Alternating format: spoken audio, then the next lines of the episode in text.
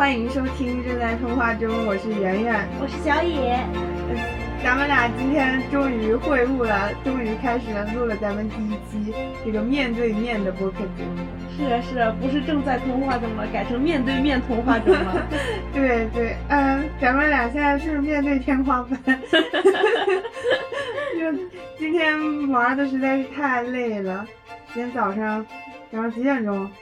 六点多起床，然后误入了一个高端局，跟一些央视节目的哥哥姐姐们一起去蹭了一个良渚博物馆的，嗯，非常有水平的解说，对，了解了一下这个什么良渚文明，然后晚上又去，哎，大而无用的紫禁城走了一圈，现在累得要命。嗯，所以我们就躺着在这儿录节目，可能不知道听起来效果会是怎么样的，我们也非常期待，是一次新的尝试和突破。对呀，对呀，不知道大家国庆过得怎么样呢？是啊，是啊，双姐有没有去人挤人呢？嗯，我现在已经已经被驯化了，我觉得过节以及去旅游，就是去看人挤人的。就是对于旅游体验，我已经没有什么要求了。天呐，你还没毕业，你怎么就有这么高的思想觉悟了？嗯，怎么样？你感觉这几天在杭州玩的？觉得很开心，虽然人很多，嗯，但是杭州的气候啊，然后它的城市的布局呀，然后再加上整个。呃，现在亚运会期间，各种志愿者的服务以及各个岗位工作人员的服务，嗯，让我觉得很舒适，值得再来一百回杭州。嗯，评价这么高啊？是啊。嗯，能说点什么具体的让你印象特别好的事情吗？具体的这很难评啊，因为一个城市你一看不会说一下子盯到某一个细节，就或者说有没有哪一瞬间是让你特别的开心的？让你感觉值了，见到雷峰塔的那一瞬间。对，这这位小野同志是新白娘子的铁粉，是看了这么多年的电视剧，我终于见到真的塔了。嗯，来杭州来了两年多，我终于花了四十块钱进去了。确实不错，就我啊，我觉得这次非常遗憾的一个点就是。当时我们是五点三十多才到雷峰塔下面，然后我们在那个入入入塔的那个门口给小野跟他的雷峰塔合照嘛，然后我们刚走，那个雷峰塔的灯就亮起来了。如果说我们在在那儿多待那么一分钟半分钟，可能就把那个雷峰塔从暗到亮的过程给拍下来了。我觉得这一点上，我觉得略有遗憾，但是后面进了塔之后，它那个灯光很美，然后整个塔的构造是一种我说不上来的宏伟 对称美。整个塔全都是榫卯结构，然后去把它一层一层的铺起来。虽然我不知道里面有没有用钢筋、混凝土和水泥，嗯，但是从外表来看，那座塔就是一个。很中国传统、中式传统的建筑风格，木质加榫卯。嗯，我真的超爱这样子，嗯，这样子的建筑。嗯，那梁思成跟林徽因是你的偶像吗？那倒也没有上升到那个高度，我只单纯的欣赏作品。嗯 嗯。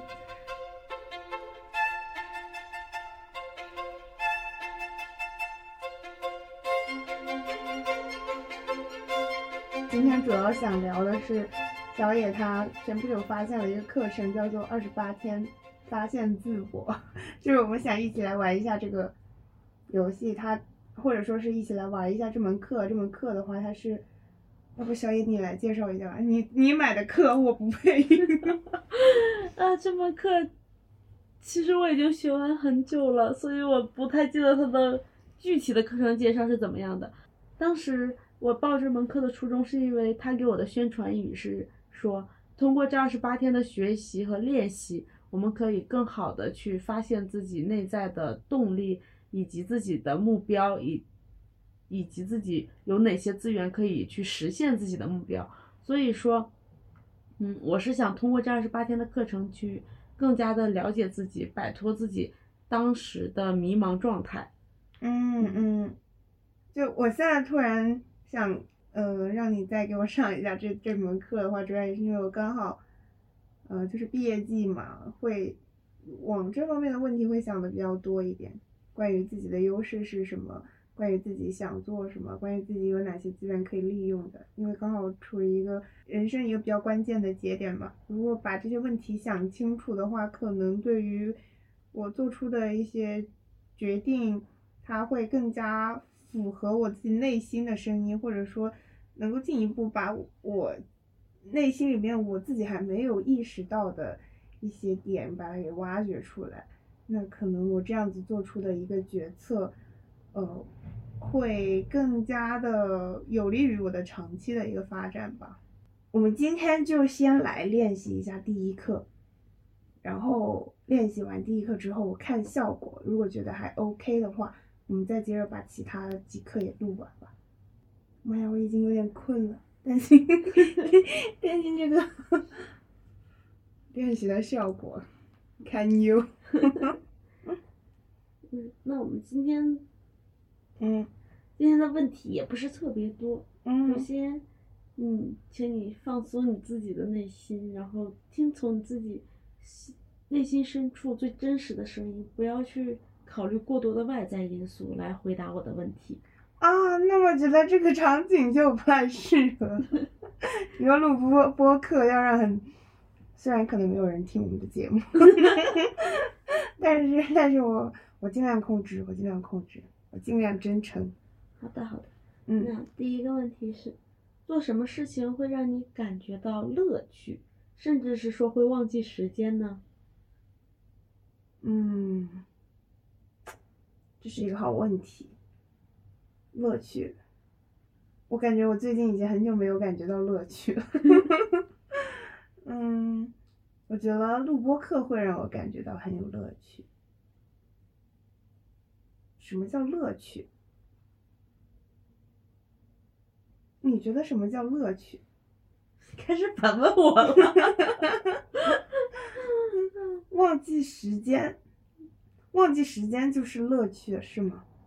嗯，这个问题的题干是做什么事情会让你感觉到乐趣，甚至是忘记了时间。嗯，就会进入到那种心流的状态，很开心的进入到心流的状态。什么是心流？心流就是，就是你全身心的投入，嗯，然后你忘记了时间的存在。听君一席话，如听一席话。什么废话文学？嗯，循环定义。就你不懂心流的意思，正常人肯定都听得懂。就是你很专注的投入了一件事情，好了吧？好。嗯，对，我觉得录播课会让我觉得很很有乐趣，因为每次的播客都是我在选题，好吧？你个小懒鬼，就，但这也挺好的，就我想做什么就能做什么。嗯，所以可能我乐趣的一个条件是，给予我充分的自由发挥、自由做主的空间。呃，还有吗？我的乐趣那么少吗？嗯可以再再想一到两个乐趣，就什么事情会让你感觉到比较有乐趣？嗯，跟跟好朋友出去玩儿，不是那种随随便便出去玩儿，我觉得，而是那种带着期待，比如说我要去某一个地方看一下某家店好不好吃，我要去。某一个展里面去听一个故事，就是那种我要和好朋友一起去做一件事的这个过程，也会让我感觉到有乐趣。你要先设定一个目标，然后跟着朋友一起去完成完成它。对，嗯嗯，就比如说在杭州给你免费当地陪，因为因为我得让你开心，我有这么一个目标。嗯，我很开心，很开心，你的目标达成了。嗯，那不，我今天都累趴下了，人都病了。是你来那天就病倒了，你不要污蔑我。不是啊，跟你玩着我就病情加重了。你每天早上起来，喉咙的状态都会变糟一些。这不是病情，每天都在日日益加重。辛苦了，辛苦了。嗯，那除了这两个，还有其他的让你感到乐趣的事情吗？看我喜欢看的电视剧，会让我觉得很有乐趣，会让我忘记时间的存在。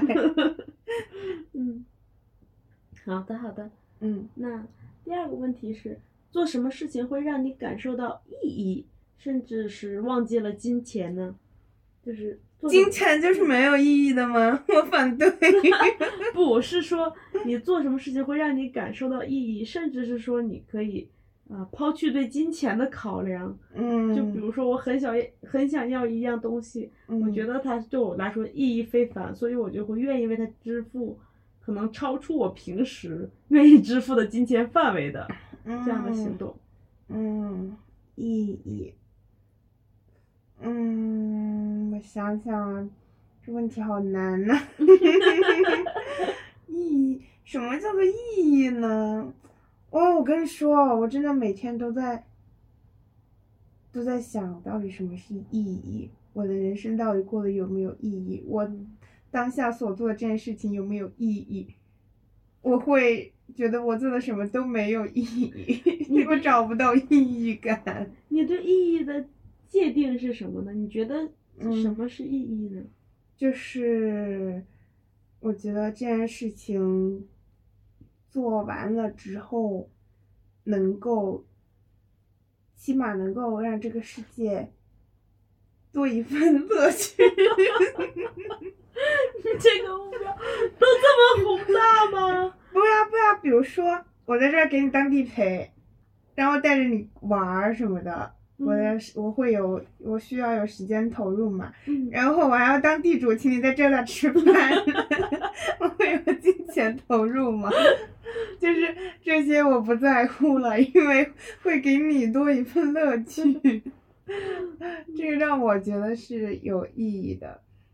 这可能是很小的这种人际关系方面的意义，但是我现在主要的意义感的来源就是来源于人际关系的。你说什么学习能给我带来什么意义感吗？并没有，我觉得我写的都是垃圾。然后还有一个可能的原因是，我现在就是没有加入一些真正在做事情的组织或者是小团体。就还没有找到那种去做有意义的事情的路子。嗯嗯，比如说，假如说像我们教育学院的话，我猜测他可能会有一些，嗯，志愿活动什么的，就呃去去给什么社区的小孩服务，去给什么特殊学校的孩子服务，去给呃孤儿院的孩子服务什么的。就我觉得这些事情都是有意义的，会给孩子们带来一份乐趣。嗯嗯，然后如果说孩子们有了乐趣，那可能大人也会多一点乐趣，那这个乐趣就会无限对无限扩大。那我现在的话，我觉得就是因为自己没有主动去找这种事情做，然嗯后呢，可能呃我现在所在的这个学院的平台也没有提供太多的这种机会让我去做这样的事情。这只是举的一个例子。嗯，我听你的描述，感觉嗯你对意义的界定是你的所作所为会对除了你以外的人产生的价值，包括情绪上的快乐，嗯或者是欢愉，或者是物质上的一些这种呃就是提升。我对我自己的认知是，我是没有办法给别人创造物质上的 东西的。就我我我没有任何的赚钱的细胞，我只能够给别人提供一些情绪方面的东西。那你有没有想过，这个意义其实，嗯嗯，你所所作所为的意义，并不一定要折射在别人身上，不一定要嗯。体现在别人身上才叫做意义。嗯。你作用在自己的身上，比如说像我在雷峰塔买了个手串儿，嗯。其实这对于日常的我来说是绝对不可能的事情，我不会花这种无用的钱。但是在当时的那个情景下面，嗯，我去购买了那个还比较便宜的手串儿，它会嗯让我整个人收获一种满足感。因为可能是我对这个 IP 是比较喜欢的，比较有嗯。深厚感情的，然后嗯。在当时的场景之下买了这个手串，会让我感受到非常饱满的情绪，非常兴奋的情绪，所以我就觉得，呃，我去购入这个手串的价值就在于它取悦了我自己，我就会嗯。很认可这个价值，包括现在我戴着它也会很开心，看着它我就会觉得心情愉悦，神清气爽，所以这就是我觉得我花着那个钱购入这个手值串的价值，对我就会觉得它是很有意义的。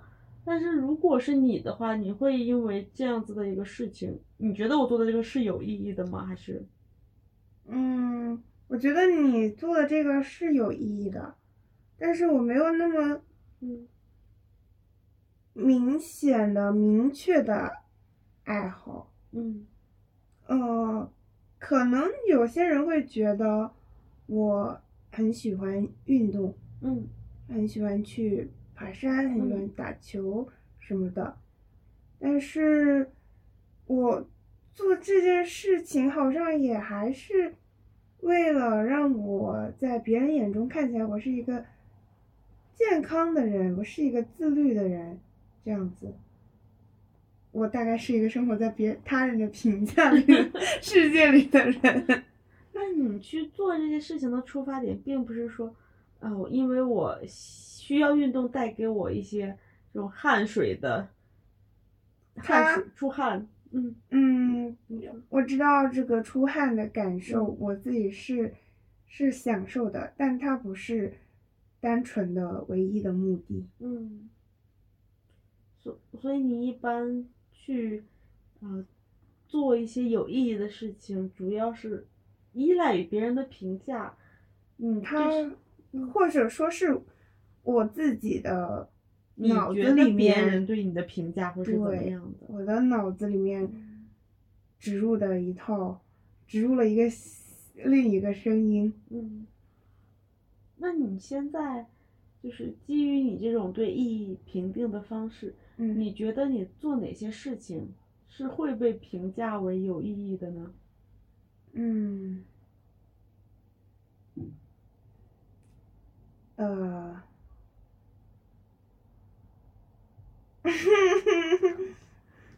那我就就拿我日常生活中已经在做的事情，我觉得是有意义的吧。嗯嗯嗯。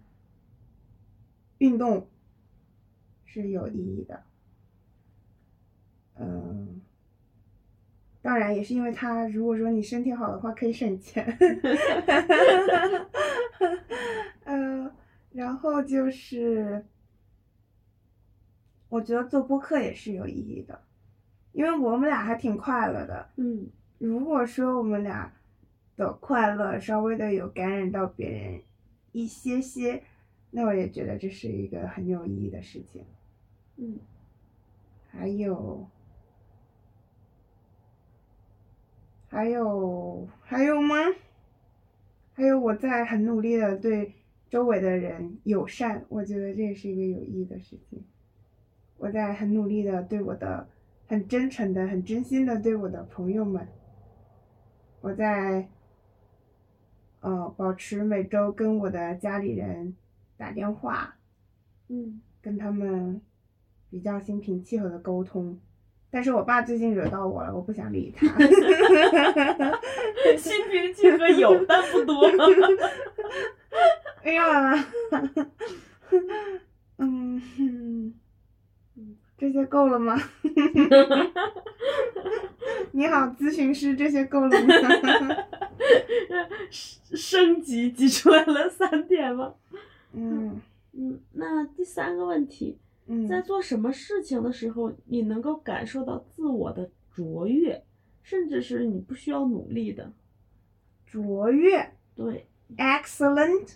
，yes，嗯哼嗯哼，卓越的意思是什么？是比别人厉害吗？嗯，在我看来，这个卓越嗯可能对于我而言，就是我自己对自己的哪些行为是比较认可的，就是像你刚嗯。刚说的那种，你刚刚说的意义，你对嗯。意义的界定是基于你想你构想中他人对你的评价，嗯。然后这个卓越，在我看来，就是我对自己行为的认可程度。就比如说，当时我在思考这个问题的时候，我会觉得，嗯。我能够坚持去运动，就是我的卓越；我能够坚持去，呃，学习嗯一种不断探探索、尝试新鲜的一些技能也好啊，嗯方法也好啊，这也是我卓越的一种体现。嗯再或者是说，嗯，我会主动的去向上社交，比如说，当我遇到了啊新的同事、同学，我觉得他们很优秀，我就会主动去跟他们建立一些连接。嗯嗯，我感觉对于我而言，这些就是我认为自己比较卓越的点。嗯，所以说，嗯，这个卓越可能就是自己对自己给予哪些行为给予平均水平以上的这个肯定，就是一种比较高的认可、自我认可程度吧。嗯，这样子啊，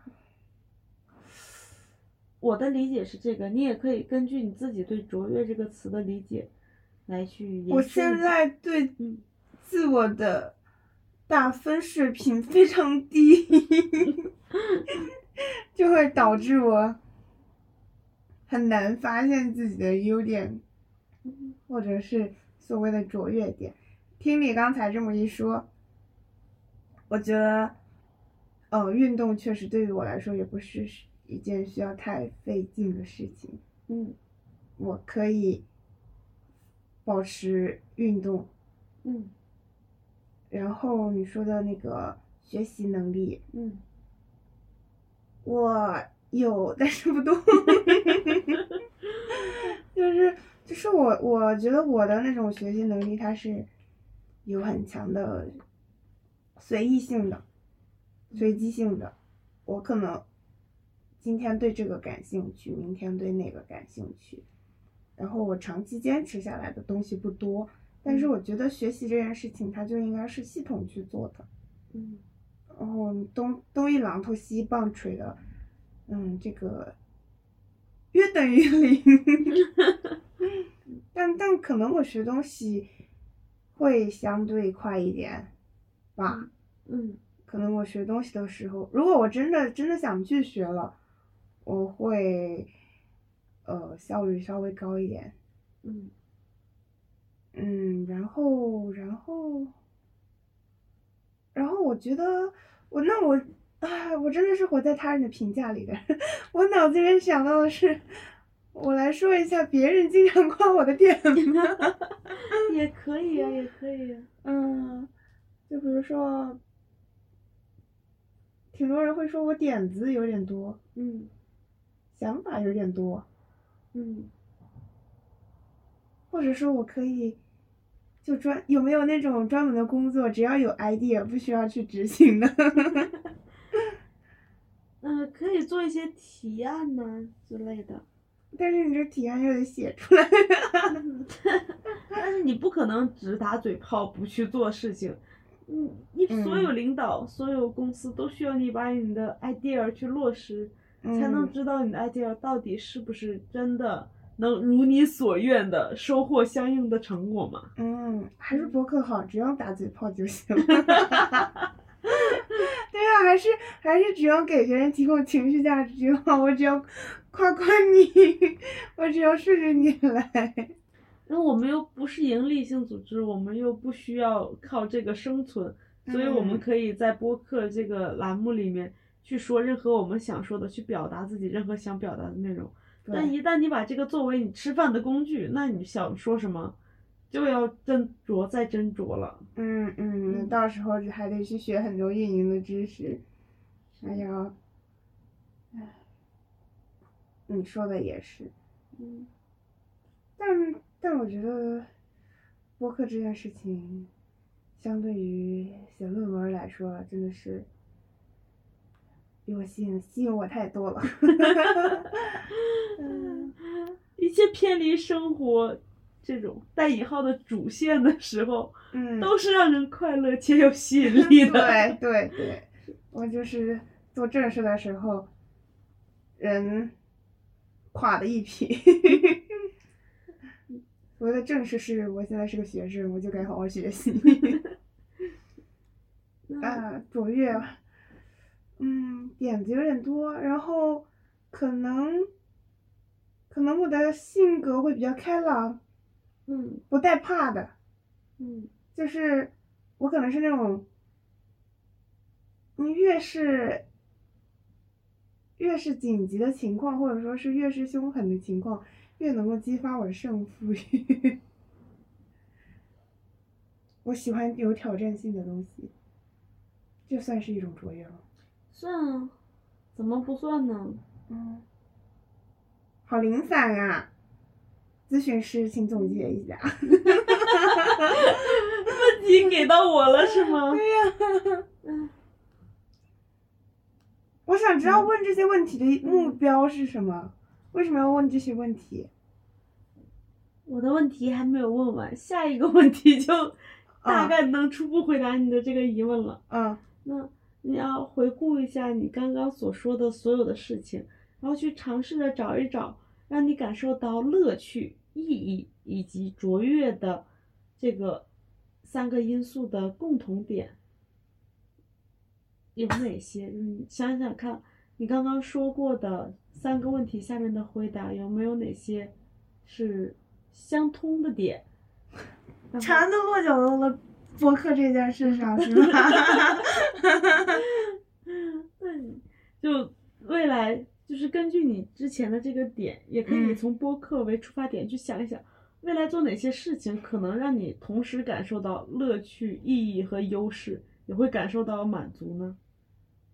我觉得就是这种，嗯，跟人聊天的这种事情，聊一些偏情，呃，也不一定是偏情绪性的事情，就是跟别人敞开心扉的聊。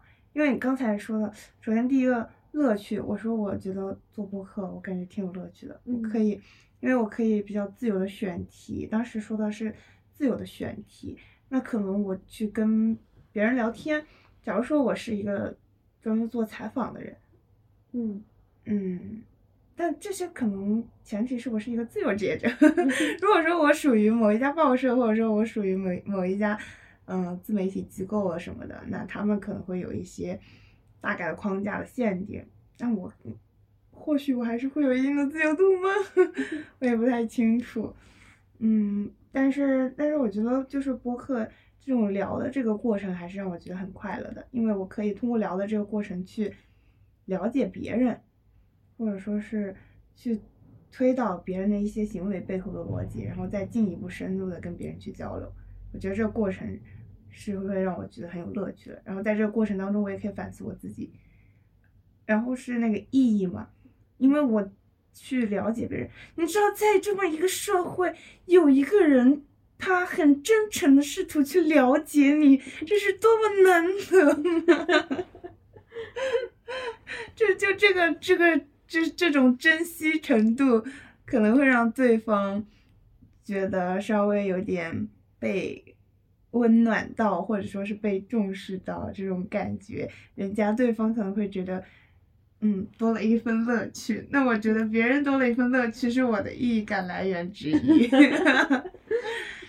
然后是第三个你说的卓越，就是或者是说你的优势。优势，对呀、我这前面说，我愿意，我对别人保持好奇心，我愿意去了解别人，然后我还愿意跟别人去唠，我还，你觉得跟我唠嗑舒服吗？挺舒服的，嗯，挺好的啊！突然一下子就豁然开朗了。但是，但是吧，如果说就是做播客这件事情，就像你前面也指出了一些点，嗯因为我们现在只是把它当成一个课余的爱好，嗯那我不能一直把它当爱好吗，也挺好的。也可以的呀对。所以为什么我的目标一定是说，我通过问这些问题，要让我找到一份赖以生存的工作，让我爸爸的工作呢？可能我这个目标不是很对。可能是我之前在嗯做这个练习的时候，我是需有就业需求的，啊，所以我的目标就是想要去挖掘自己适合什么样的行业和岗位，嗯。然后带了很强烈的主观概念、主观想法，然嗯，后把它一起传递给了你。但实际上，这个也是完全可以去发挥我们，就是挖掘出我们的爱好，让我们在正常的工作和生活轨迹之余，能够有更好的自我，就叫什么？工作是工作，生活是生活。balance。Yes，balance。那那你觉得听我刚才那一大堆啰里吧嗦的自我剖析之后，你觉得我适合当老师吗？我觉得你很适合当老师。嗯第一个是你愿意跟人去沟通，愿意去了解，就是别人，并且嗯去呃给予他们这种情绪的反馈。嗯那对于老师来说，你要和呃小朋友，因就其实你你如果嗯不管是去当小学、初中、高中哪个年龄段的，嗯你都是接触的一些小朋友。嗯那么他们在这个成长的过程之中，其实是很需要这种关怀的。嗯很多学生他不好好学习，他叛逆，可能只是想要得到更多的关怀。虽然他不会直接表达出来说我需要你关注我，但实际上每个人都有这种嗯被他人肯定、被他人尊重的需求的。嗯那嗯你这个性格就很适合去，啊、跟学生沟通。你可以以去关注到大家的情绪，你也可以去及时的给予情绪的支持或者是反馈。嗯我觉得这样是可以有助于你去带班儿也好，你是只做任课老师也好，有助于嗯师生关系的和谐和孩子的这种个人成长的，这是第嗯一点。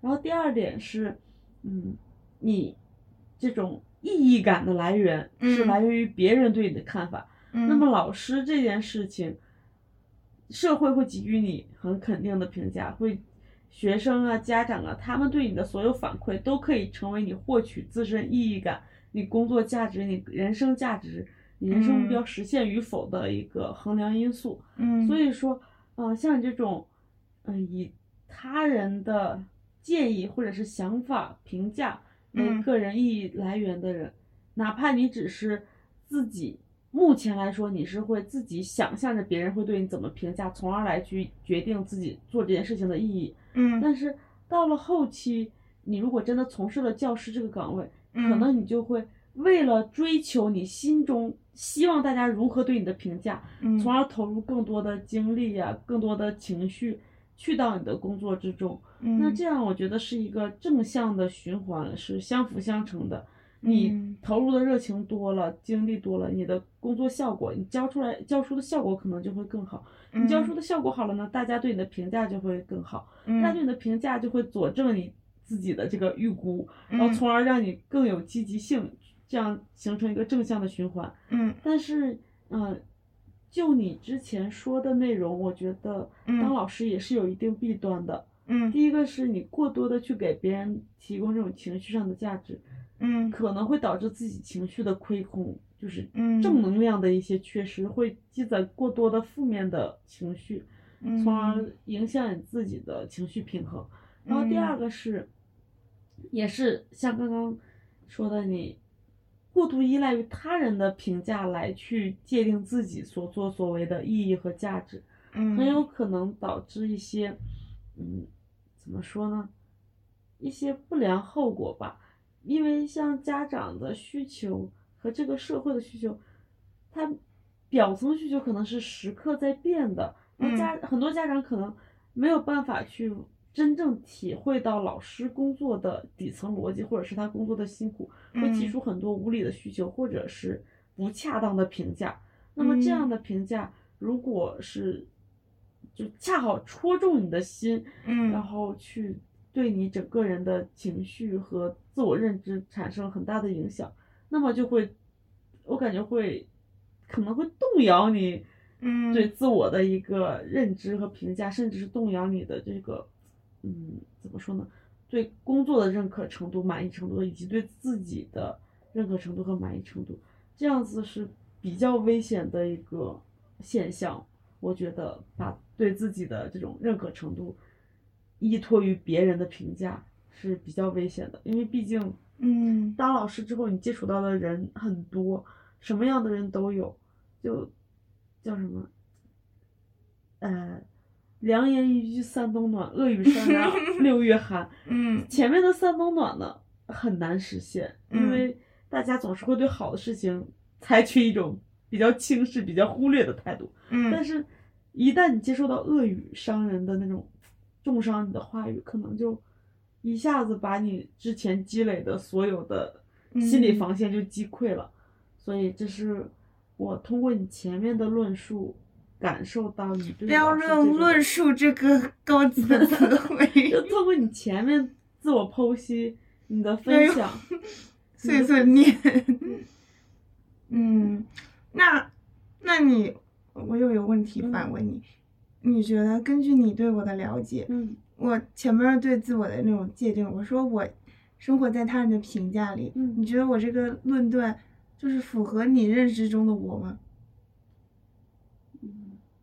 嗯，我觉得一定程度上是符合的，嗯，但是，嗯，怎么说？我觉得，即使生活在他人的评价里，和你自己非常有主见，嗯在我看来是有一些冲突和矛盾的。虽然不是说嗯不能共存，但是嗯这两种属性同时出现在你的身上，嗯有的时候是会有一些矛盾的。嗯比如说，嗯，嗯，你想要去怎么说？这个我还确实是不一下子想不到很具体的一个案例。嗯嗯，就可能你想要去做某一件事情的时候，嗯就比如说我们录一期播客，想要呃这期的主题是什么？嗯你可能会呃一下子从想去聊聊归属感，一下子想去呃聊一聊我们的阅读回顾，一下子又想要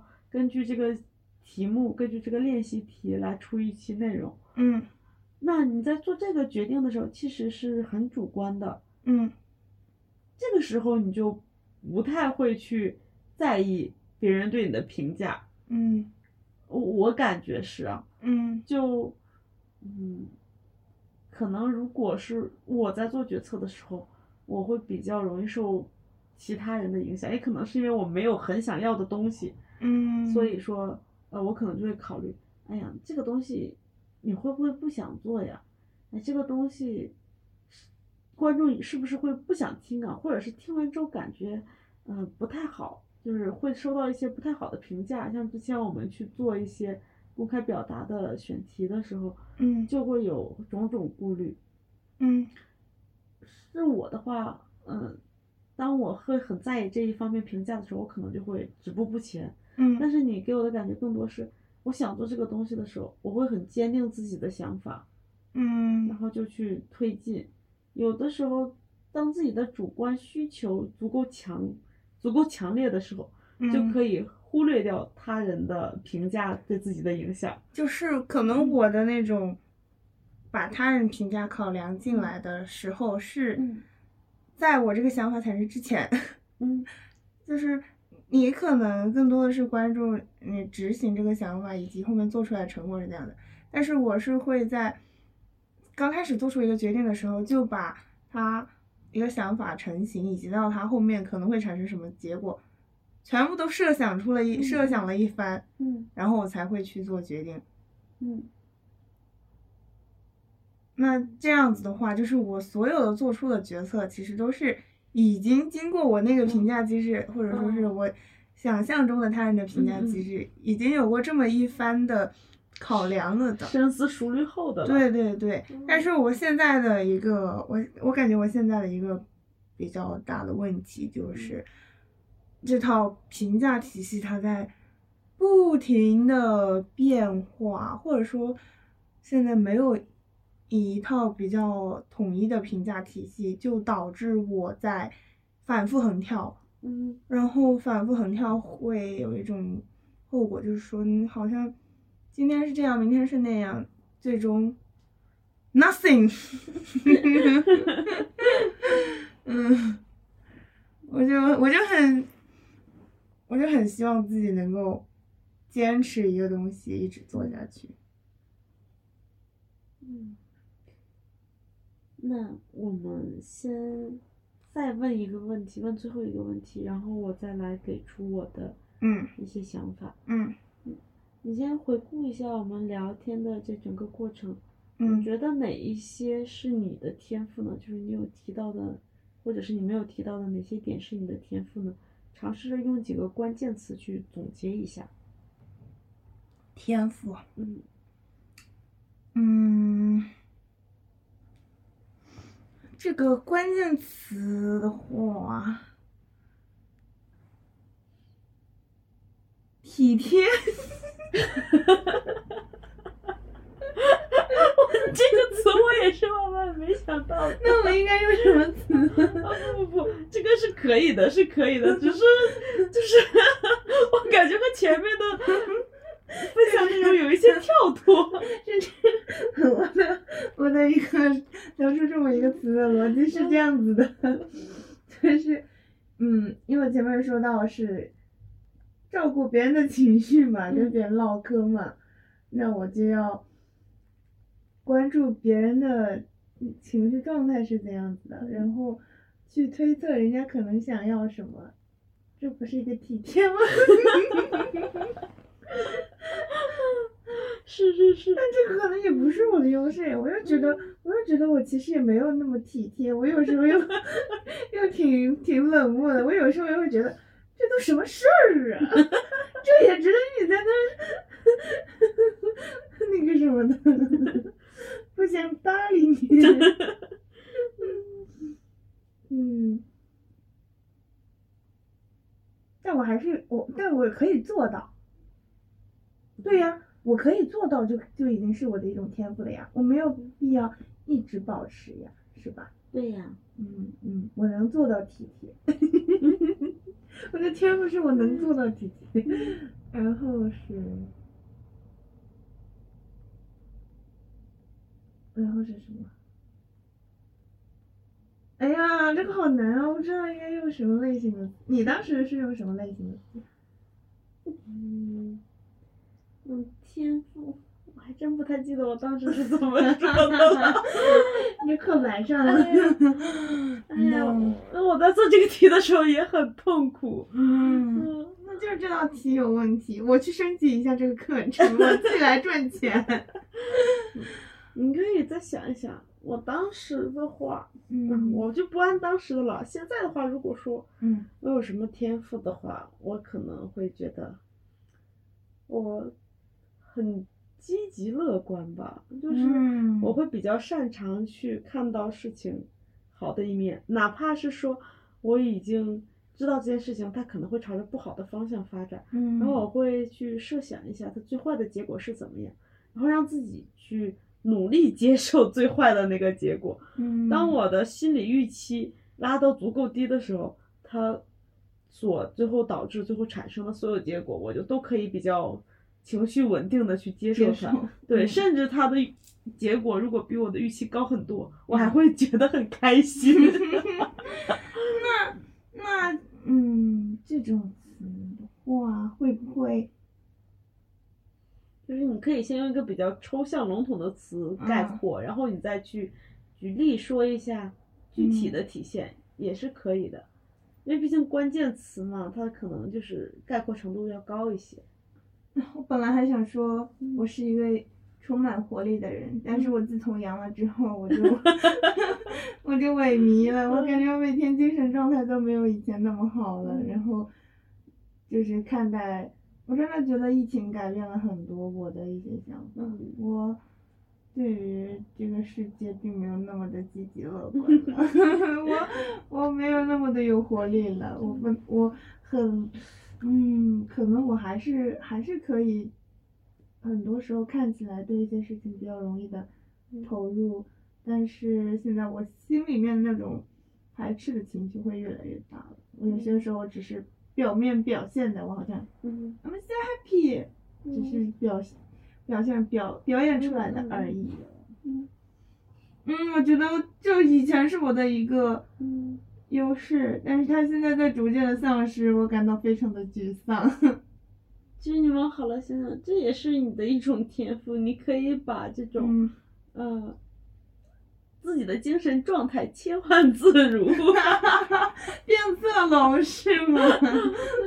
我觉得，嗯，像之后你工作了，如果真的是当老师，那你控制情绪的能力是非常重要的。哪怕你已经很疲惫了，但是你就是很疲惫、很烦躁，有很多事情追着你跑，你都嗯，焦头烂额、烦躁不堪。嗯但是你当你去拿着课本给学生上课的时候，还是要调整回你那个激情昂扬的状态，调整出最饱满的情绪来去负责你的每一堂课，对每一个学生的这种上课质量去负起该负的责任吧。所以你这种转变未尝就不是一件好事。哦，没有你说的那么好。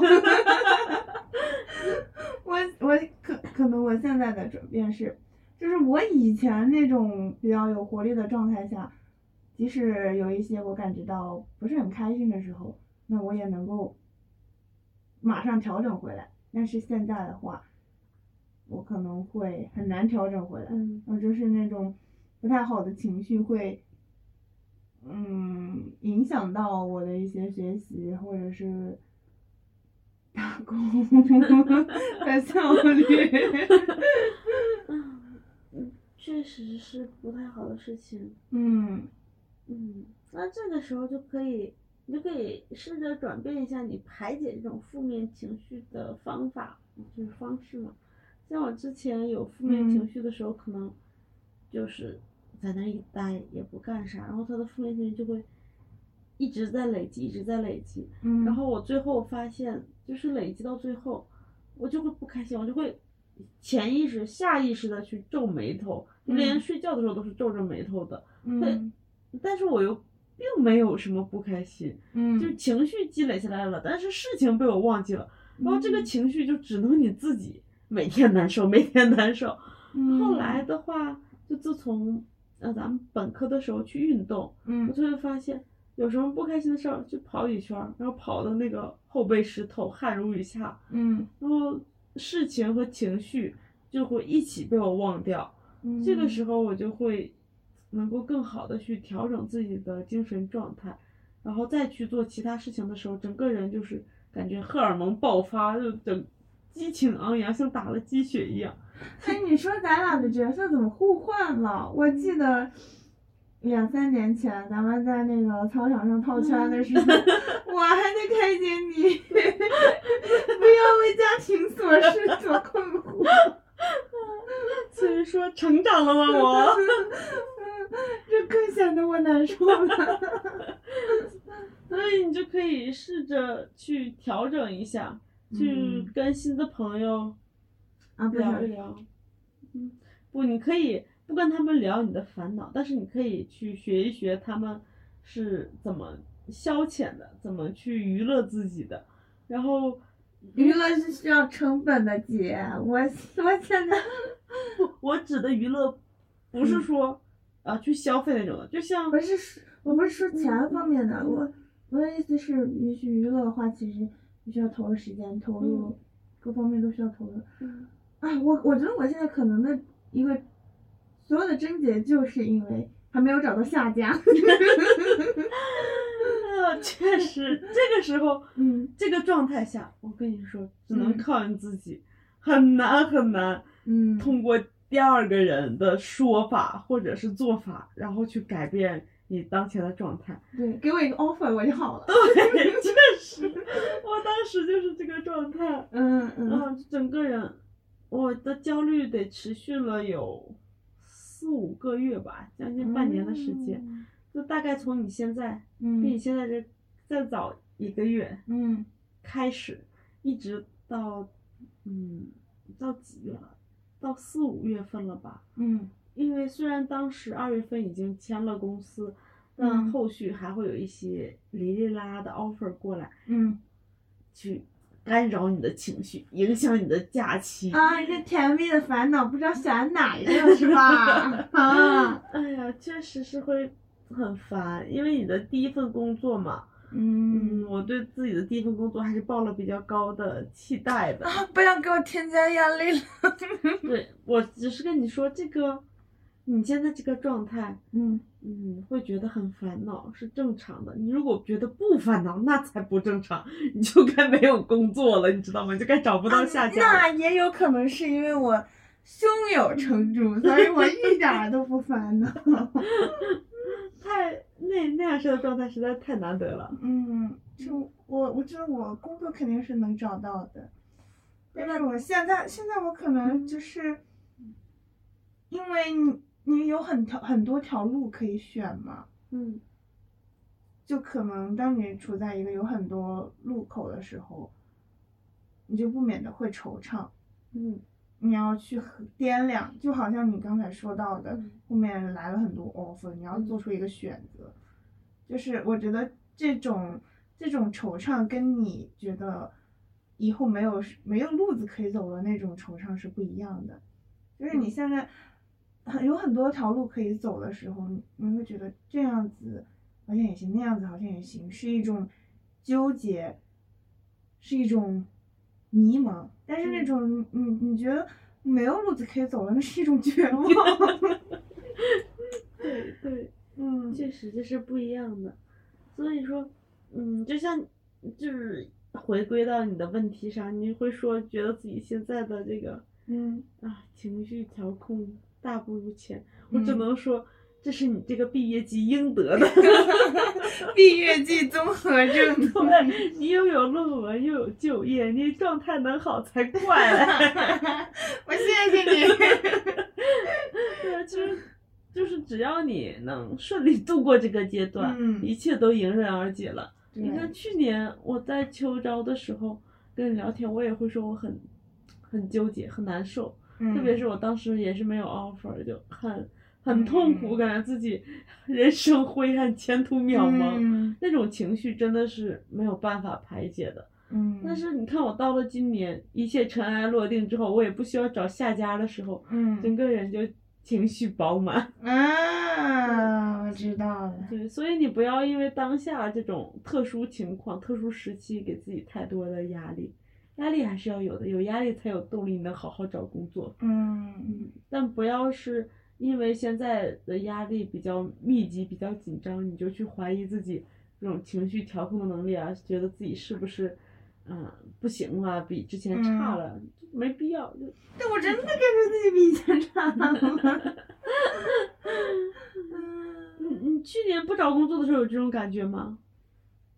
去年不找工作，嗯去年去年的时候没时机没到呀，你就是就是即使觉得自己差了，我也会觉得说。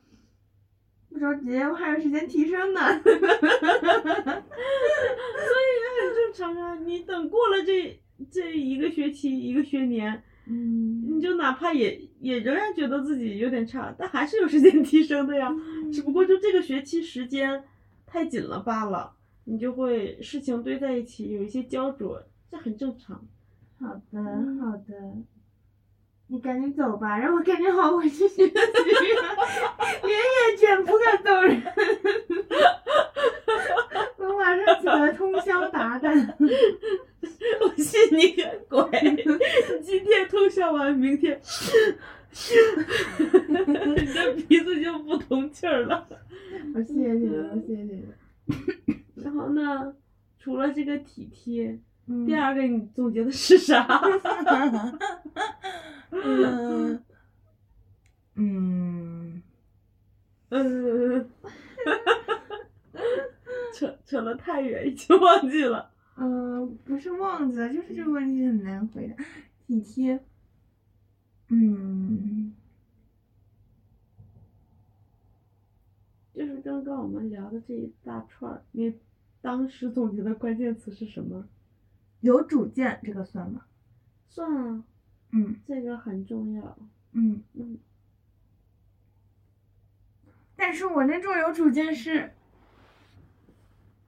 漂浮不定的，就是我的主见不是在不是在一条线上，有主见但不能坚持。就好像打靶一样，嗯我的那个主见，整个靶面全都是我的口，它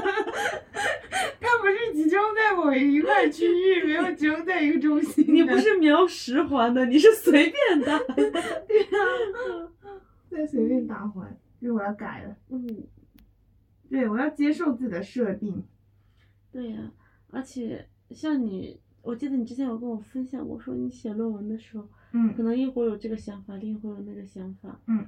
但是，嗯，这个想法过于多变的时候，真的会影响你写作的进度和质量。嗯嗯，对。我我刚突然想到，其实你可以开始一个选题之后，你就去做，然后再有选题，你可以开一个记事本儿，嗯大概三言两语的带过你这个想法，然后继续回归到你当下的这个主题。嗯写完一个再写另一个，你写完一个把这个丢给你的导师，你再开始下一篇嘛。我嗯等到时候再需要修改的时候，你就再把另一篇先暂停，或者是不用不用跟我说论文了，我已经跟论文 say 拜拜了。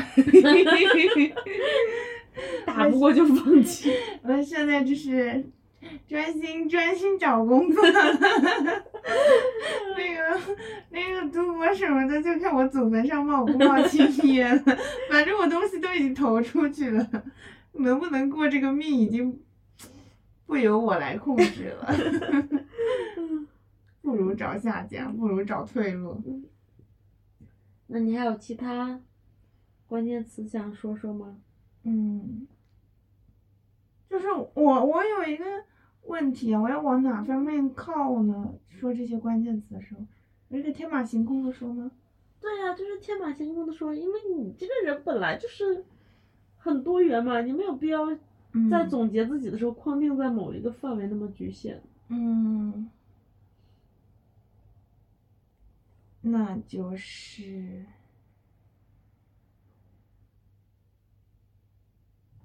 啊，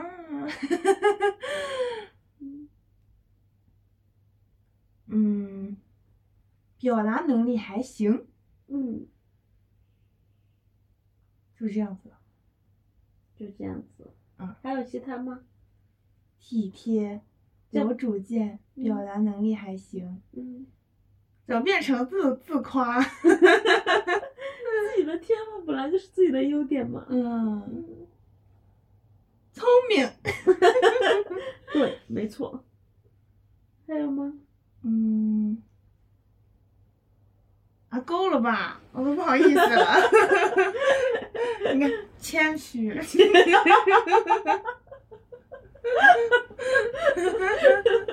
就打一个随机应变。啊，对，随机应变。我脑子里 sometimes 有点灵活 always 很灵活，不是 sometimes。，sometimes 有时候蠢的要命。嗯，其实，呃，听你就前面的这些，我觉得嗯让我感受比较深的嗯。三个点吧。嗯。第一个是你对学习的看法，嗯。嗯，我总结为学习的广度和深度。你嗯。可能比较在意学习，我去深钻某一个嗯。领域，我学它我就要学到好，嗯。但是，嗯，这就会导致你认为学习范围面儿过广的时候，就可能感觉体感不是特别好。我不不不嗯，我期待的是，我学了之后，我这个时间嗯没有被白费。嗯我可以，我我挺喜欢自己各方面的东西都去看一点，嗯但我期待的是，我要比如说我在看的时候，有些嗯东西我能够留下来；我在看的时候，我的脑子是动的，嗯而不是被迫的接受。嗯，嗯，那可能是，嗯、咱们两个学习的这种方式嗯不太一样。你可能比较是通过阅读，就看这些来去吸收。嗯像我愿意学的，就一般是需要我自己动动手，比如说去嗯呃打一点儿什么东西啊，比如说是点一点那种设计类的东西，它嗯，都是你在练在学的过程中你就要有产出的对，都会有产出的。哇你好适合做我导师的学生，我导师就喜欢这个做中学。然后，嗯，所以我就在想，如果说，嗯，对于学习的广度和嗯深度、纠结的，就是轻一点儿，像你在学的时候，你就可以稍微记一下。然后，如果说你真的是想嗯说学着是有用的话，嗯就特别是在当下，你就能立竿见影，你就可以在跟 跟谁聊天的时候，你就把你学到的东西去分享一下。你当嗯这很招嫌哎。你可以跟我说呀，反正我也不一定回复你。嗯嗯 对你就是只是把你看到、吸收进来的东西再输出出去，在嗯输出的过程中，它就会在你脑海中转化成你自己的内容。当嗯时我在就是准备考公那种面试，这不就相当于纯看文字去摄入嘛？嗯然后我的方法就是跟我妈说，就直接夸夸夸全都倒豆子一样倒给她。然后当我跟她倒的多了之后，我就会发现这些东西就成我自己的了，我可以自己嗯随便从脑子里揪出来一些东西就表达出来，会很顺畅。这虽然不可能达到那种教辅老师的水准，嗯但是也让我在跟别人沟通的过程中，就是想调动这这一块儿的时候容易很多，哪怕我现在忘了点儿。但我是一个生活在他人的评价的人，让我很难很难，就是嗯。直接的就跟别人去道，我要对他进行多重打磨。我我也是会这样，就像嗯。嗯，去比如说练习，我之前有要主持那个毕业典礼的开场，嗯。然后还要去准备考公这个，嗯。其实我是很羞耻于在别人面前去做这个练习的，嗯。但是情况所迫，我又需要去练习，嗯。我真的是当时硬着头皮跟我妈嗯。去练，嗯。然后但是这个东西有从零到一很难，但有一就有二，有二就有三，有三就有无数次，你知道吗？啊对，所以你最主要的就是迈过第一个坎儿，找一个嗯。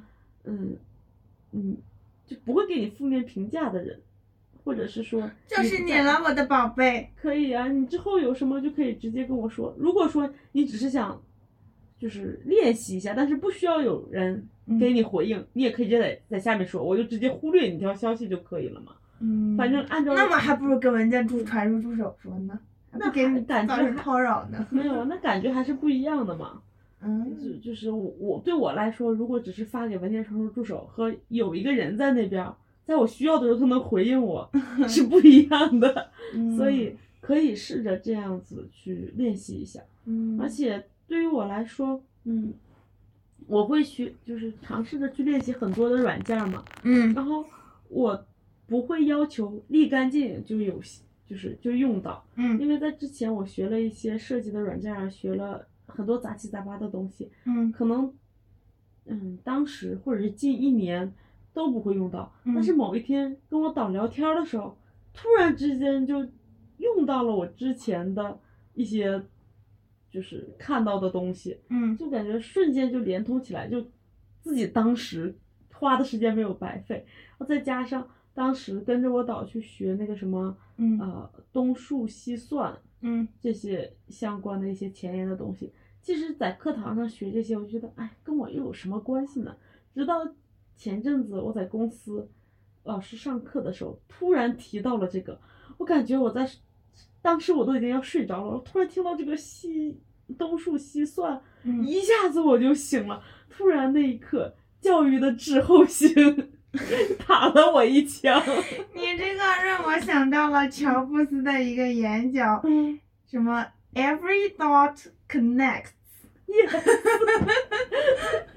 那这个不就又串在一起了吗？嗯，所以说，嗯，学东西不用特别功利，说我当下就要用到。我我的经验就是，你学的每一个知识都不会白费，嗯，只有你学了，你了解了，你才会在某一天抓住那个机会点，或者说嗯发现那个机会点，嗯要不根本你都没有机会去接触到。嗯这是第一个学习的广度和深度方面，嗯然后第二个是你的领导力。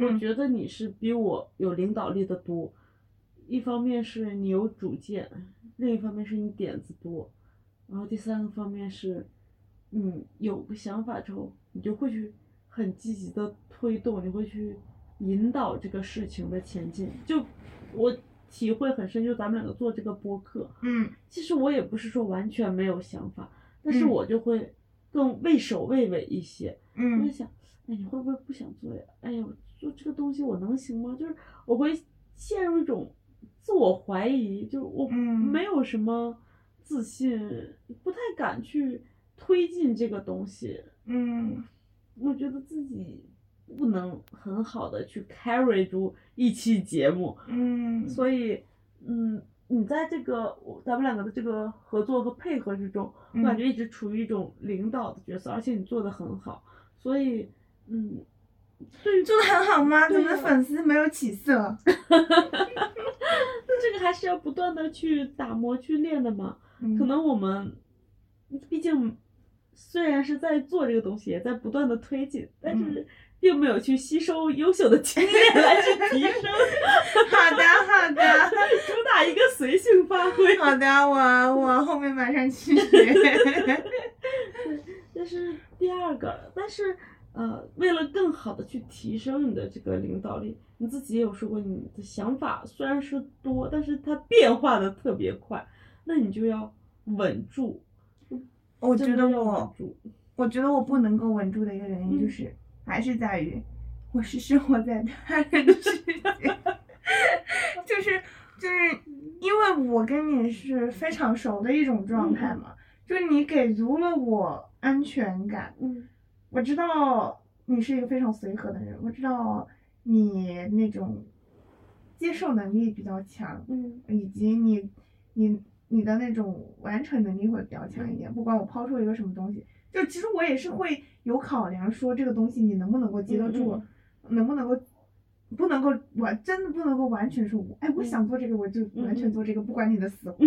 我不是这样的，我是体贴的，我会考虑一下你这个东西能不能做的。对，所以，嗯，就是就是我们俩这种关系，呃，给足了我安全感之后，会让我不会有一些什么胆怯的情绪，我就会有想做的，我就会，哦，经过我的一些一些考虑之后，我就会直接去推进。嗯嗯但是呢，就是你说的那个领导力，其实在我的理解说，嗯，在其他的情境下，其实嗯跟你一些合作的伙伴，他不一定都是这样子的。嗯我其实对于跟陌生人合作，我还是会，就是我真的是生活在他人的评价里，我会，当然我感觉我整个毛孔，全身的整个毛孔都会张开，会疯狂去搜集信息，去揣测别人他是不是喜欢这样子，他还是说他很讨厌这样，他这句话。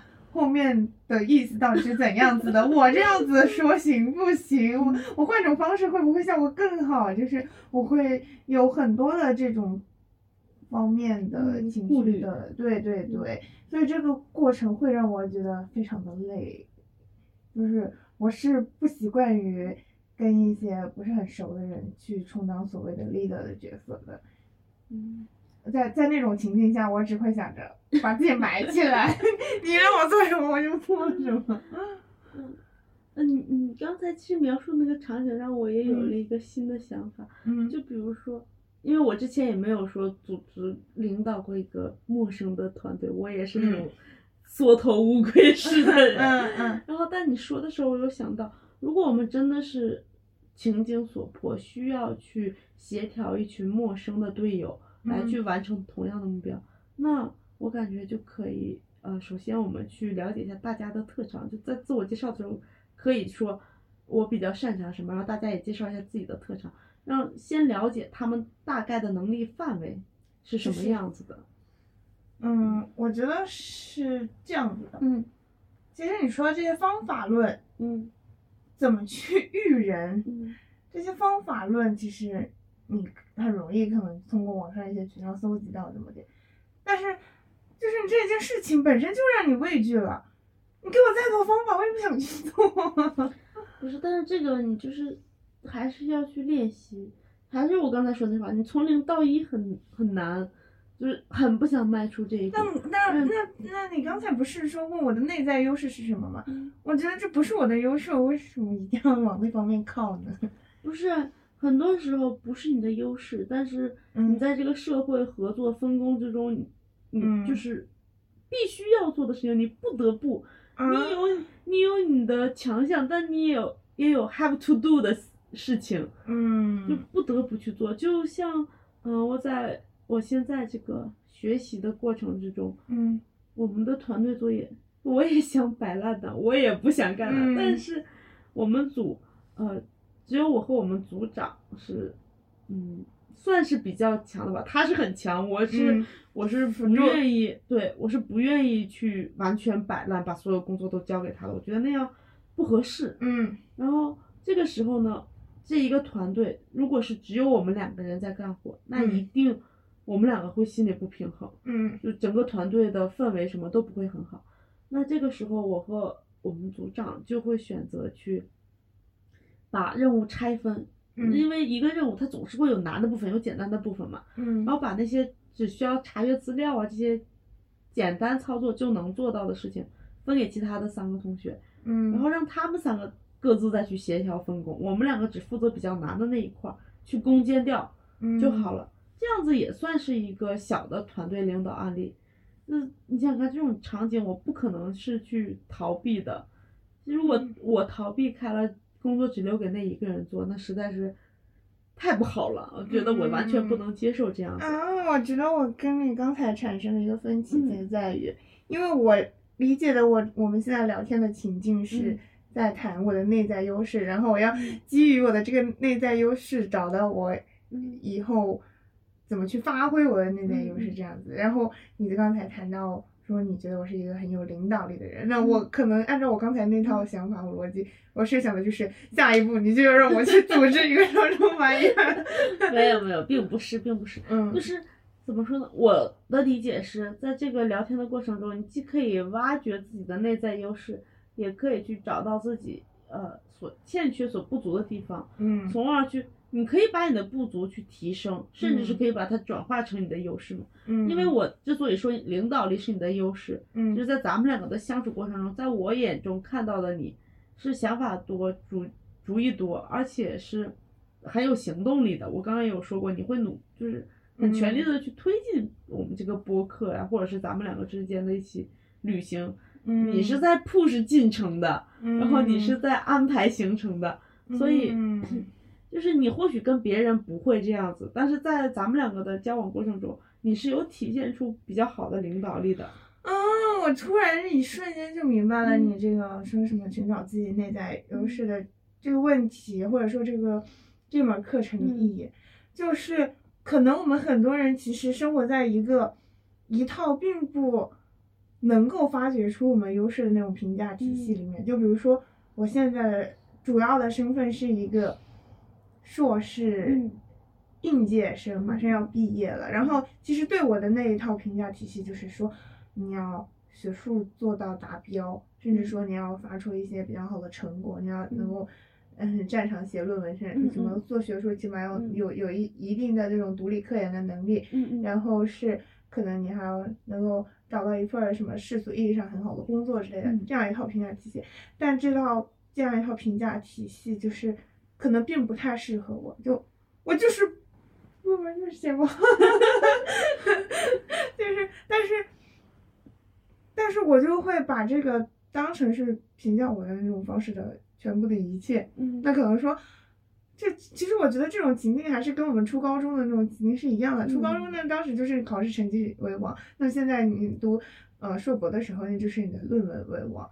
那以前我可能初中初高中的时候，哎、就就考试什么的，我能应付得过来，那时候我能。比较开心，比较愉悦，但是在现在这个我不太适合了，我就会 有一种自我的迷失，我就会不知道自己到底擅长什么，然后，然后我甚至会否定掉我这一部分自我的优势，我会觉得，啊，你能聊有什么用啊？你可能你去访访谈得到了很多资料，你都写不成论文，你那聊聊出来有什么用呀、就是就是会变成这样一种局面，就是就把自己都否定掉了。嗯你这么一说，让我联想到，其实我之前也有在网上看到过一种言论，就是嗯说，我们从小都是那种精英教育，就是社嗯会已经给你安排好了一条路，对你就按照那个走，按照那个去评价自己。但是当我们长大之后，我们才发现，并不是所有人都可以很成功，都可以很优秀的。那这个时候我们可能就会迷茫，对自己的人生价值产生怀疑。所以，嗯，当到了这个时候，其实老子的那种无为而治的思想，可能更有助于我们去把自己的精神松绑，嗯，去更好的无为而治。嗯，但是我并没有深入的去了解无为而治到底是讲的什么，因为我并没有被那个压力击垮，我也对自己没有那么高的要求。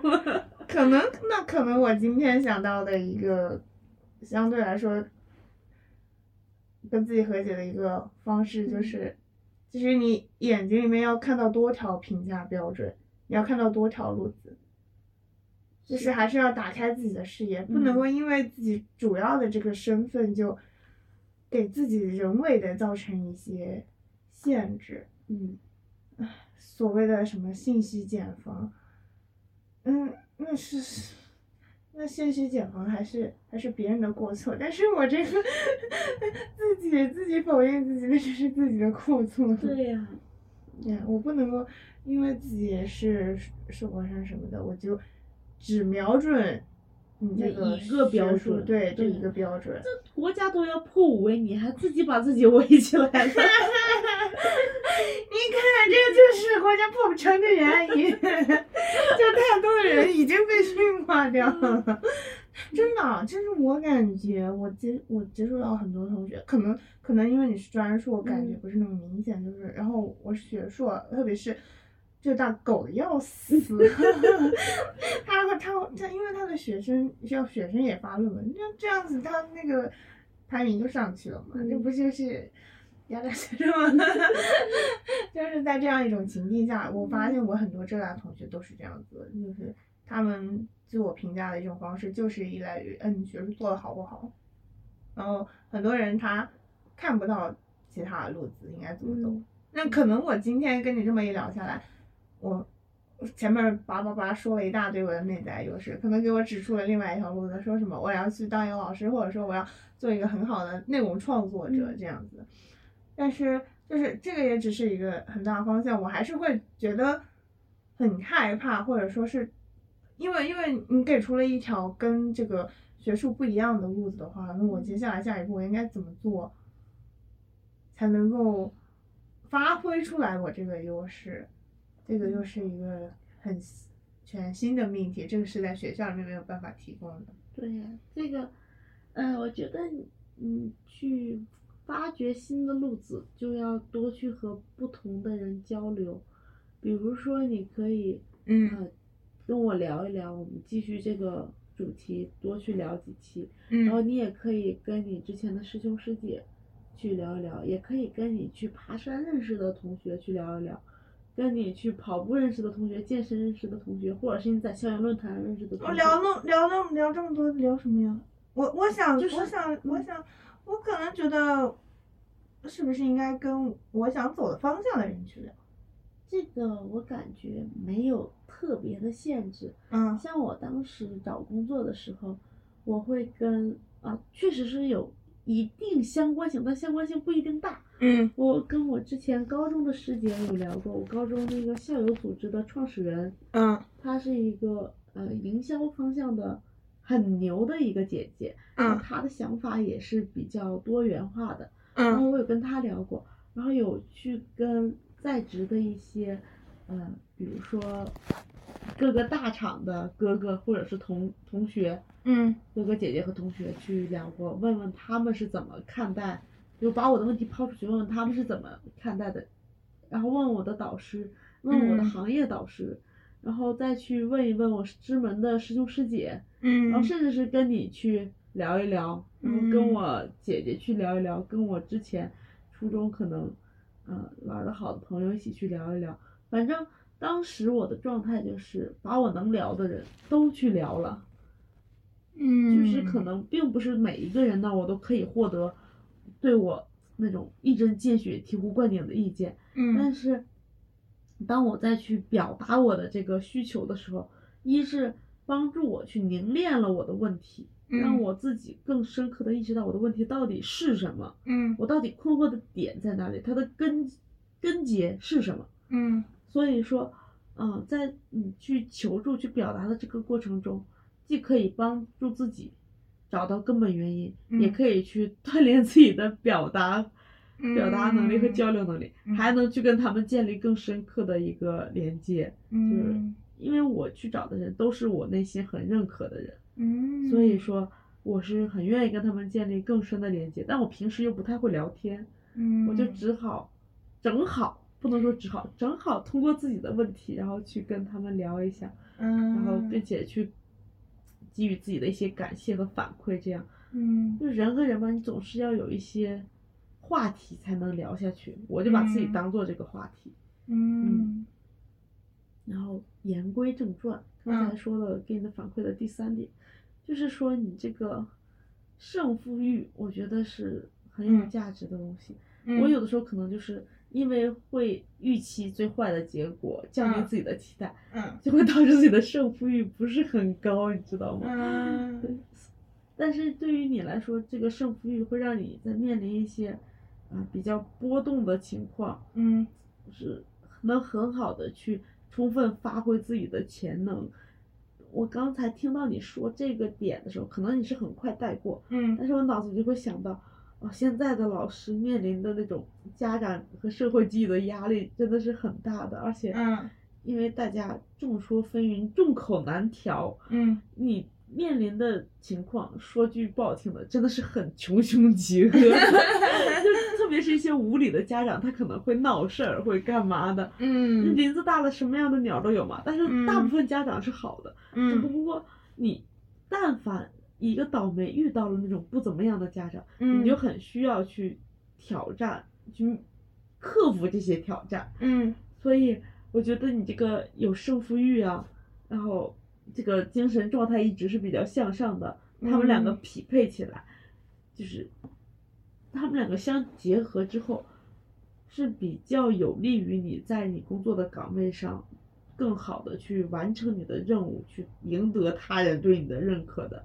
啊，又回到你说的那个 循环正向循环对，所以说，不管你以后是真的当了老师，还是去到了其他的地方工作，嗯你一定要充分的先去看到这个你的性格或者是你的事情的这个两面性，嗯。它可能有更多的面，但是我觉得你只要是发现了啊、它的好的一面，你甚至不需要发现它的两面性，你只要嗯。找到那个好的一面，能够达成一个正循环的，你就疯狂的去往那个里面切入，然后让自己不断的去提升、提升、提升，越来越好就可以了。嗯然后这个就是我今天给你的所有反馈以及我们所有的问题。嗯哇哦，鼓掌鼓掌！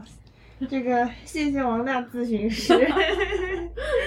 嗯 所以今天对你的整个想法有没有什么就是更新？有没有什么让你能够嗯接受的思想？有没有让你能够接受的观点，或者是一些任何案例点，任何点都可以，有或者是给你有什么启发，你自己又有想到什么新的点，呃，你可以尝试着去总结输出一下，也可以自己在内心去想一遍，但是不要嗯直接就放下，直接放下就过去了。You 吗 mean 嗯，下一步我要怎么做吗？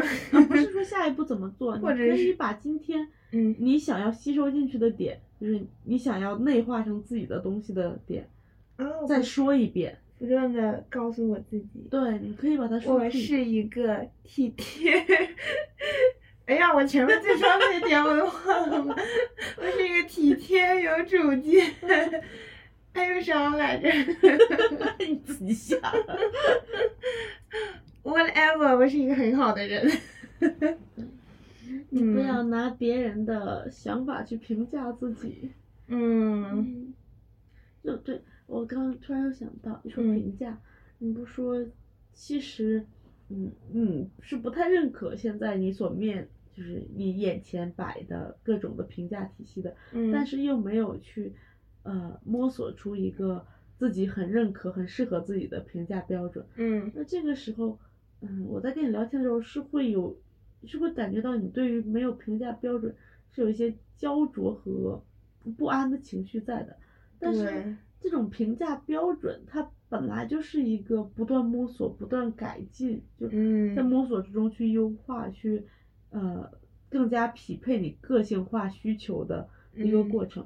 所以说，嗯，现在没有标准，其实也是一个挺好的状态。你可以自己想做什么就去做什么，然后在这嗯种试错的过程中去去发现，哦，原来这样子的路径是不适合我的，这样子是不行的，你就可以慢慢排错嘛。然后你也不用完全否定掉其他的你认为不行的标准，你可以参考他们的那些嗯条条框框来去试错，然后从而嗯把他们总结成一个自己的版本，像咱们做问卷儿的时候似的，吸收前人经验的基础之上，再去提出自己的创新。嗯这种规则就是从无到有，自己想去建立一套，实在是太难了。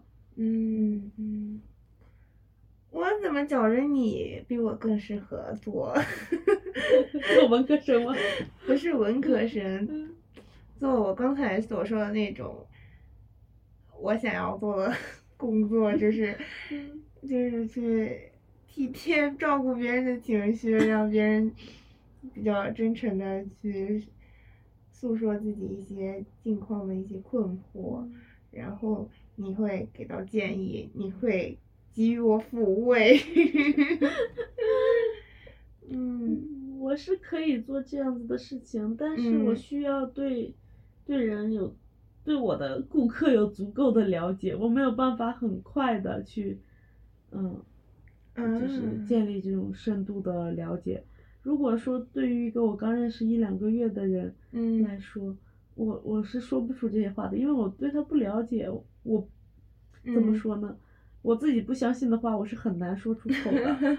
我不可能说对一认识一两个月没怎么太多深嗯入交流的人，对他的事情非常的熟悉，对他的啊，他跟我说两句话，我就能够敏锐的捕捉到他这个话背后表达了蕴藏着什么样的情绪。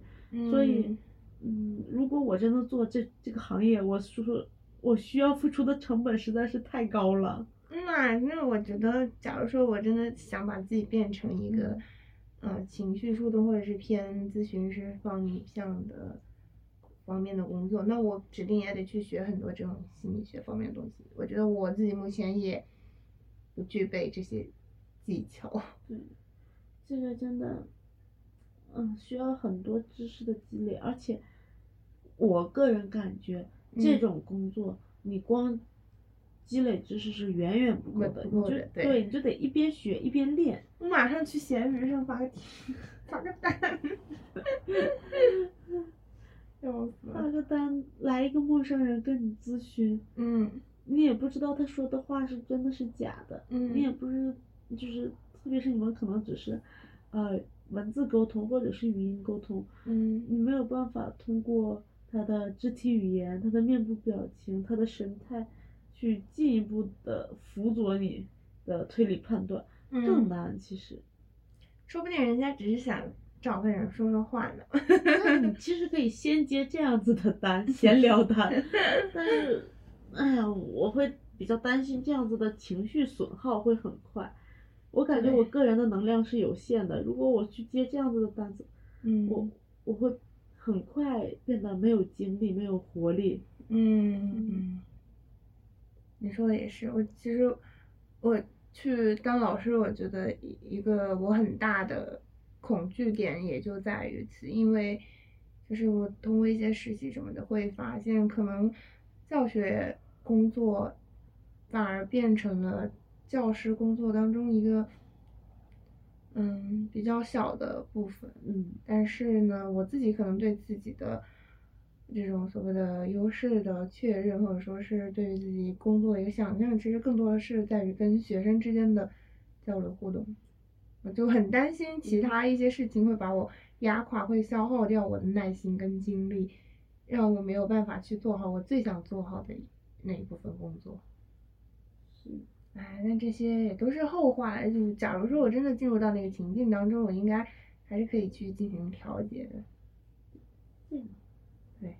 我我觉得今天晚上就就是，一方面是我我有很多认知上面的误区，你也不一定算是误区，或者说是你给我提供了一些新的思考方向，然后你确实是一个看问题很积极的人，让我让我让我让我让我受到了诸多的那种安慰，然后让给予了确实给予了我挺多的力量，然后我觉得其实其实我觉得我目前问题倒也不是不是特别大，或者不是特别多，嗯。我只是我其实我只要嗯很好的去准备，呃教师考试方面的一些东西就行，我只需要直接去行动就好。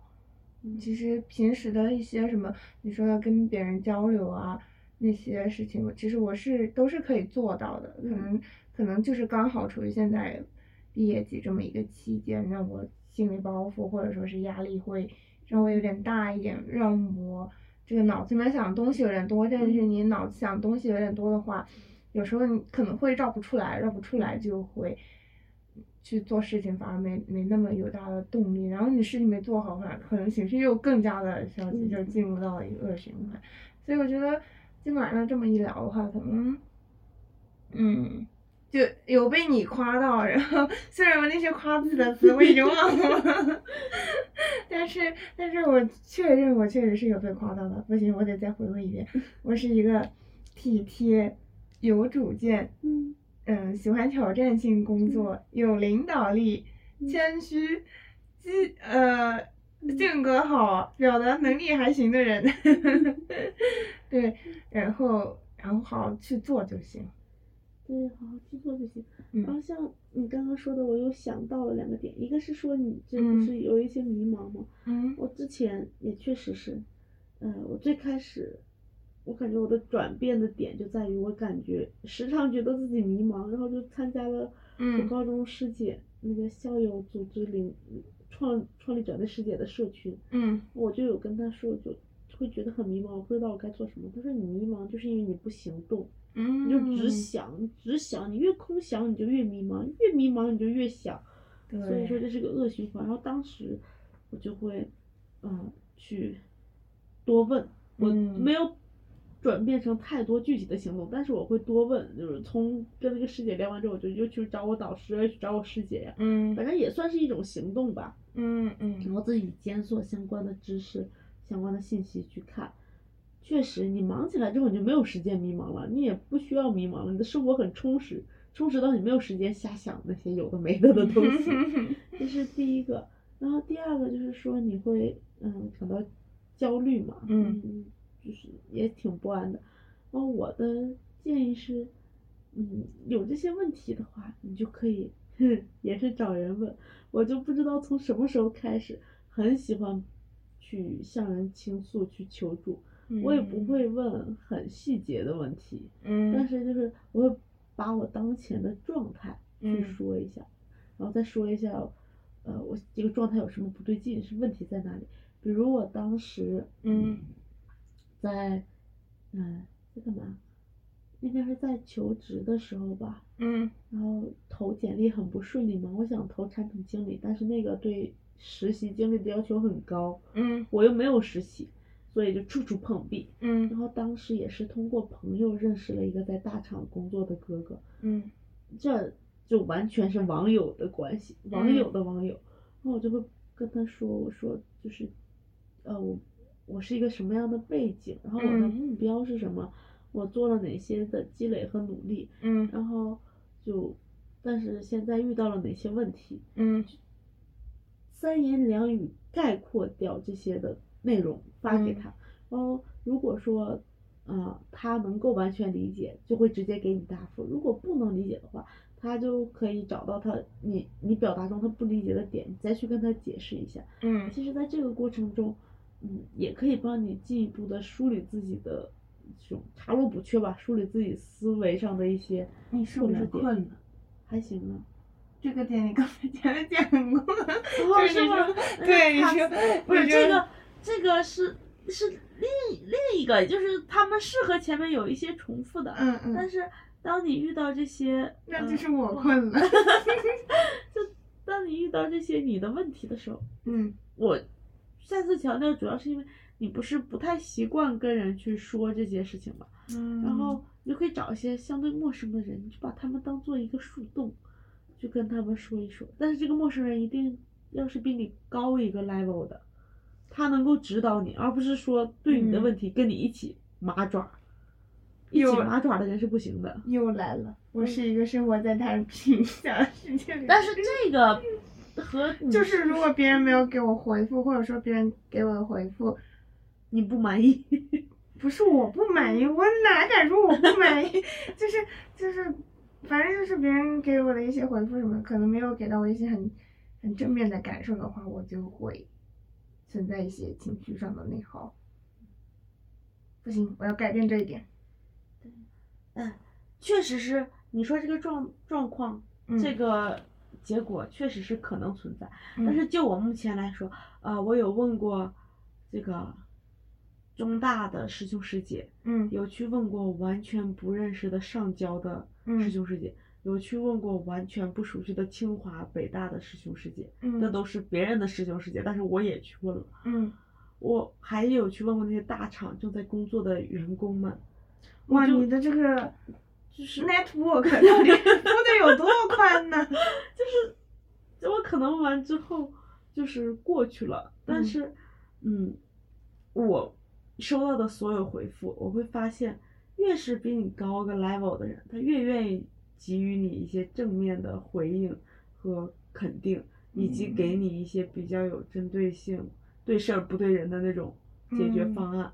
所以说，你就大胆的去问。如果说他没有理你，那就不理就不理。我之前是，如果说别人没有给我这种回答，或者是回答的比较生硬，嗯我就会很难过。嗯但是后来我发毕业论文那个问卷的时候，我就发现了，我就被这个内耗彻底打败了。打不过我就放弃，我就 加入，我就不管了。身经百战，百毒不侵。对，就是不理就不理嘛。其实不理也并不影响你们下一次交谈，嗯，只要脸皮够厚。嗯，人生在世没有必要要那么多的脸皮，真的要脸皮太多会给自己带来过多的内耗。嗯，所以真嗯还是要多去交流。好的，好的，好的，我以后每天交流一个，在你这打卡 KPI，好吧？那倒也不用这么，不用不用当成 KPI，你不要把它变成一个业绩压力，好吧？嗯，你可以就是有一段刻意练习的过程。对，一定要有一段刻意练习的过程。你跟头一个人聊的时候，你可以，嗯，先在你的文件传输助手里，把你想打的话，嗯每一个字都敲下来，就是把你文件传输助助手当成那个人，然后去说完你的话。嗯这样子，你把一个已经检查过好几遍的文字发过去的时候，心里就不会有那么紧张的感觉了，还是会嗯紧张，但是会好一些。嗯嗯，好的好的好的，好的，好的。你困了吧？我还不困，你知道吗？我脑嗯子里面有有了一期新的节目策划。嗯，你又想到啥了？亲爱的听众朋友们，下期再见，拜拜。拜拜。我真想到了，下期的策划是啥呀？等会儿我关了这个再告诉你。你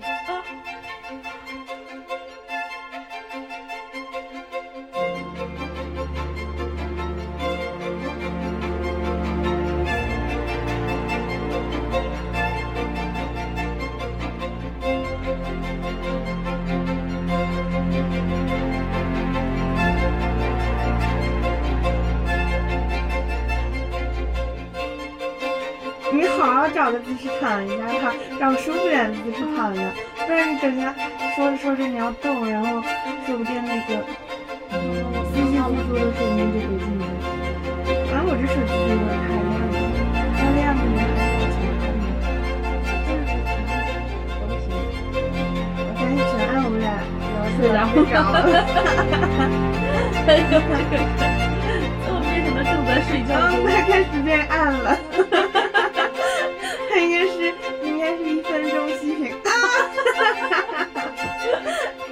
了了好了那我们就开始了。